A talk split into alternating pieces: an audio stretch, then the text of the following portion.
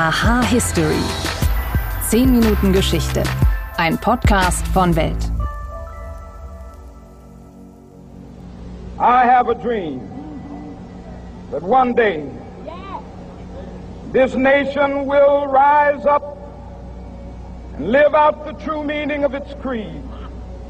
We hold these truths to be self evident that all men are created equal. Diese Rede hat Weltgeschichte geschrieben.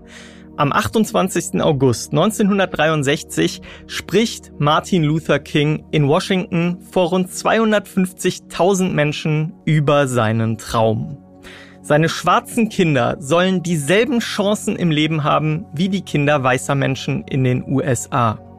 Gleichheit und Freiheit, das waren die wichtigsten Aspekte in der Arbeit des Menschenrechtlers. Und um Gleichheit und Freiheit ging es zeitgleich auch in Berlin, das von einer Mauer geteilt war. Und woran sich heute nur noch wenige Menschen erinnern, ein Jahr nach seiner berühmten Rede kam Martin Luther King nach Berlin und predigte in kleinen Ostberliner Kirchen. Warum er damals in die geteilte Stadt kam, wie sein Besuch ablief und wie er es über die deutsch-deutsche Grenze schaffte, darüber spreche ich in dieser Folge. Außerdem spreche ich über ein Parfum und über seine Geschichte. Denn wie wurde Chanel no. 5 zum wohl bekanntesten Duft der Welt? Hallo und herzlich willkommen bei Aha History. Ich bin Wim Ort und ich freue mich, dass ihr wieder eingeschaltet habt.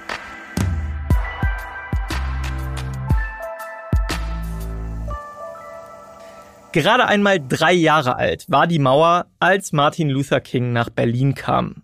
Und so stand dieses Symbol einer geteilten Welt natürlich ganz oben auf seiner Agenda. An der Mauer wurde er damals nach seinen Eindrücken gefragt. Certainly there are the divisions that uh, continue to exist, but uh, when it's symbolized with an actual wall, it becomes very depressing. Die Mauer als bedrückendes Symbol also.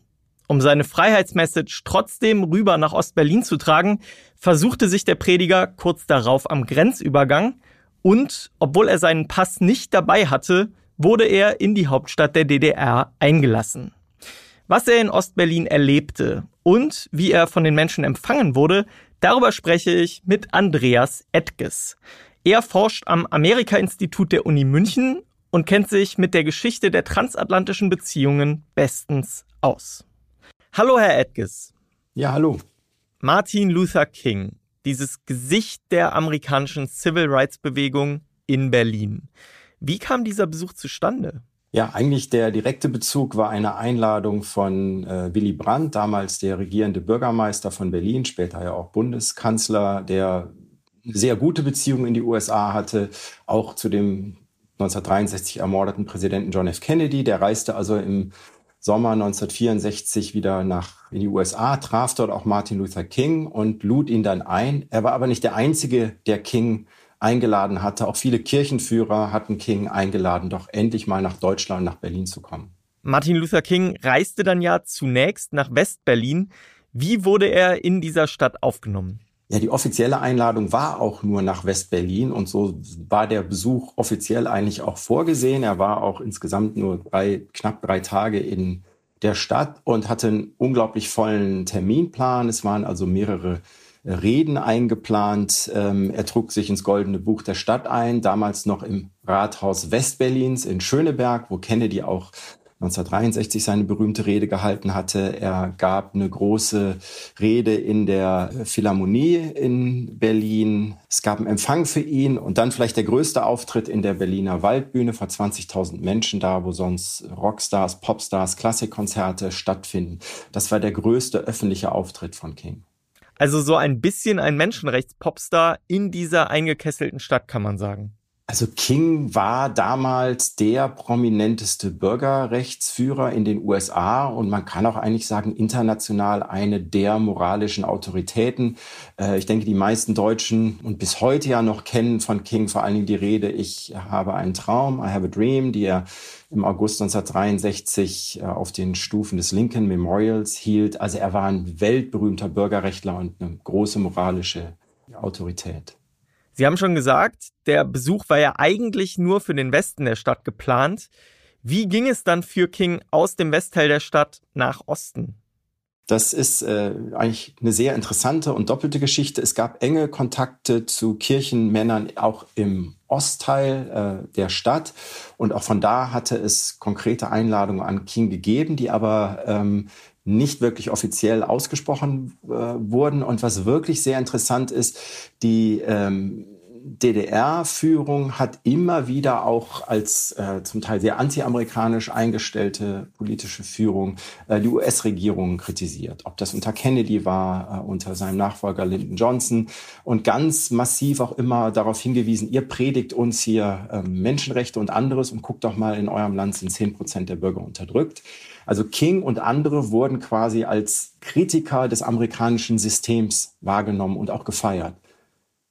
Aber King wird nicht eingeladen und King wird auch gar nicht offiziell empfangen in irgendeiner Weise. Es läuft alles äh, unter dem Radar, letztlich auch unter dem Radar der Regierung über persönliche Kanäle. Ähm, die, ähm, soweit man das weiß, war auch der US-Vertretung in Berlin. Es war damals nicht die Botschaft, sondern so eine, eine Mission ein bisschen darunter. Der war auch nicht so ganz geheuer, dass dieser Martin Luther King ähm, vielleicht nach Ostberlin möchte. Das wusste man. Es war auch in der einen oder anderen Zeitung, auch in den USA zu lesen. Und angeblich hat man ihm sogar den Pass weggenommen, um ihm das, also für die Tage konfisziert, um, um, ihm, um das zu verhindern. Dennoch brachten eben Freunde King oder versuchten ihn nach äh, Ostberlin zu bringen über den Grenzübergang Checkpoint Charlie. Nur hatte er keinen Ausweis dabei. Und es gab etwas Verwirrung. Die, die Grenzbeamten waren auch gar nicht vorbereitet da, darüber und wussten nicht, dass King kommen würde. Da gab es also hektische Gespräche. Irgendwer erkannte ihn. Und dann gab es von oben das grüne Licht, lasst ihn durch. Angeblich, King hatte eine American Express Karte. Die wurde dann so als, als Art Ersatz für eine, eine, einen richtigen Identitätsnachweis gewertet. Also wirklich eine sehr merkwürdige Geschichte. Aber man wollte sich auch nicht leisten, diesen berühmten Bürgerrechtler abzuweisen. Das wäre ja auch bekannt geworden. Er war dann also in Ostberlin. Wie lief es da für ihn? Also ich nehme mal an, die Kirche oder die Kirchen, in denen er gepredigt hat, die waren wahrscheinlich gerappelt voll, oder? Also es gab sehr wenig Informationen darüber, dass er kommen würde. Äh, Im Westen hat man ein bisschen was davon erfahren. Es gab auch die eine oder andere ostdeutsche Zeitung, die in ganz klein darauf hingewiesen hat. Das muss man sich auch nochmal vorstellen. Der, der berühmteste Bürgerrechtler kommt, den die DDR immer wieder als Kronzeugen dafür auch genommen hat, was alles in den USA falsch läuft. Und dann wird King nicht angekündigt, es gibt keinen Empfang, er trifft niemanden von der, von der politischen Ebene, sondern das meiste läuft über Mundpropaganda. Und als King dann an der Marienkirche eintrifft, ähm, wo er eine Predigt halten soll, warten da über 2000 Menschen. Und es ist klar, dass, dass äh, die passen nicht alle in diese Kirche rein. deswegen entscheidet man sich kurzfristig vor Ort. Er wird noch eine Predigt geben, nochmal dieselbe, nach der ersten, und zwar in der Sophienkirche. Beide Kirchen sind rappelvoll. Wie wurde dieser Besuch denn dann vom Regime aufgenommen? Sie konnten ihn ja einerseits nicht ablehnen, andererseits wollten sie ihn ja eigentlich trotzdem gar nicht da haben. Es sollte der einzige Besuch Kings in einem sozialistischen Land sein. Also andere amerikanische Bürgerrechtler oder Bürgerrechtlerinnen, ganz prominent zum Beispiel Angela Davis, äh, sind häufig in sozialistische Staaten gefahren, auch wirklich in der DDR hofiert worden. Äh, King hat sich nicht darauf eingelassen. Er war auch nicht Sozialist oder den Sozialisten nahe, sondern er hat eine radikal-demokratische und ähm, gewaltfreie Botschaft gehabt, äh, in der es ganz viel um Freiheit ging und Grenzen überwinden und Mauern überwinden und Probleme überwinden. Und die eigentliche Botschaft von King, die passte den der ostdeutschen Regierung eigentlich überhaupt nicht ins Konzept, denn die war eben auch kritisch gegenüber dem Osten und die, die kritisierte in gewisser Weise den Kalten Krieg an sich aber nicht ein politisches Regime oder eine, ein politisches System an sich. Und ähm, deswegen, deswegen hatte die DDR-Führung, hätte sicherlich Probleme damit gehabt, letztlich King dann doch offiziell zu empfangen. Während dieser Gottesdienste in Ostberlin, beziehungsweise während dieser Predigten von Martin Luther King, da war das Regime aber trotzdem ganz nah dabei, oder? Ja, es wurden tatsächlich noch Stasi-Leute in die Kirche geschickt äh, mit einem Tonbandgerät, um aufzunehmen, sowohl das, was King sagt, als auch äh, um festzuhalten, wie denn die Reaktion der anwesenden Bürger in der Kirche ist. Wir haben jetzt viel über King gesprochen, warum er eingeladen wurde und warum er eigentlich nicht gerne dort in Ostberlin gesehen war. Sprechen wir jetzt mal über King selber, von dieser Einladung, die er ja offensichtlich dann angenommen hat. Wie sah er diese Berliner Situation zu diesem Zeitpunkt mit der ja auch noch relativ frischen Mauer? Und weiß man, welchen Eindruck die Stadt, die Mauer und auch die Menschen auf King dann im Nachhinein gemacht haben? Ja, über letzteres weiß man leider sehr wenig. Es gibt wohl praktisch keine schriftlichen oder mündlichen Äußerungen Kings zu dem Berlin-Besuch. Allerdings hat er sich sowohl in den Reden im Westen als auch fast noch expliziter im Osten äh, durchaus auch zum Kalten Krieg geäußert. Zwar in dem Sinne, dass Berlin weltweit als auch ein Symbol für die Teilung von Menschen gesehen wird und diese Teilung aus Sicht von King auch aus religiösen Gründen gilt es zu überwinden, die gilt es gewaltfrei zu überwinden. Christen ließen sich nicht in Ost und West und Nord und Süd teilen. Also auch da sozusagen gegen die, äh, spricht er gegen die Systemkonkurrenz oder unterläuft sie sogar, lässt sich gar nicht in die eine oder andere Schublade stellen. Äh, Jesus sei es egal, ob es eine Ost, eine Welt des Ostens oder eine Welt des Westens gäbe, sondern es ginge darum, diese Trennung, ähnlich wie die Rassentrennung in den USA, zu überwinden.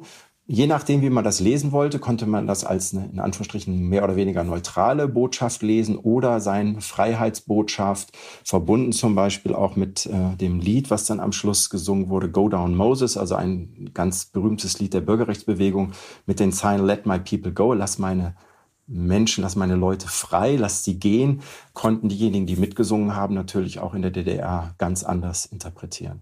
Andreas Edges, vielen Dank für das spannende Gespräch. Sehr gerne. Aus dem Ostberlin der 60er Jahre geht's jetzt in das Paris der Roaring Twenties. Vor gut 100 Jahren, da bringt Coco Chanel ihren Duft Number 5 auf den Markt. Und wie dieser Duft, eben Chanel Number 5, zum wohl bekanntesten Parfum der Welt wurde, das erkläre ich euch jetzt.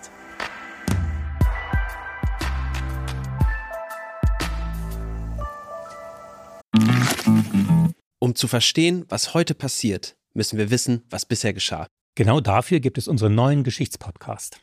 Von politischen Intrigen im antiken Rom über die fanatischen Sektenführer in der frühen Neuzeit bis hin zu den großen Eroberern des mongolischen Reichs und ihren Management-Skills. Ich bin Joachim Telgenbischer. Ich bin Nils Winkmar. Und wir finden heraus, was bisher geschah, um zu verstehen, was heute passiert. Höre, was bisher geschah, überall, wo es Podcasts gibt. Ob im Hochglanzmagazin, im Duty-Free-Shop am Flughafen oder natürlich in der Drogerie eurer Wahl. Zwischen all den Parfums auf dieser Welt, da sticht dieser eine Duft immer ganz besonders hervor. Chanel Number 5. Um den unglaublichen Erfolg dieses Parfüms zu verstehen, gehen wir jetzt mal zurück in die frühen 20er Jahre. Gabrielle Bonheur Chanel, wie Coco mit bürgerlichem Namen hieß, war damals Ende 30 und hatte sich mit ihren schlichten, von Männerkleidung inspirierten Entwürfen bereits einen Ruf in der Modewelt erarbeitet. Und nun musste sie einen Duft für diese Kleidung schaffen. Denn angesagte Düfte für Frauen waren in dieser Zeit vor allem naturalistische, blumige Düfte. Und die, die passten so gar nicht zu der Art von Frau, die sie mit ihrer Mode kreieren wollte. Und deshalb musste sie ein Parfum genauso kreieren, wie sie auch ihre Kleider entwarf. In ihren eigenen Worten erklärte sie es gegenüber einer Pariser Zeitung so. Ich möchte der Frau ein künstliches Parfum schenken. Ich sage bewusst künstlich wie ein Kleid, also angefertigt.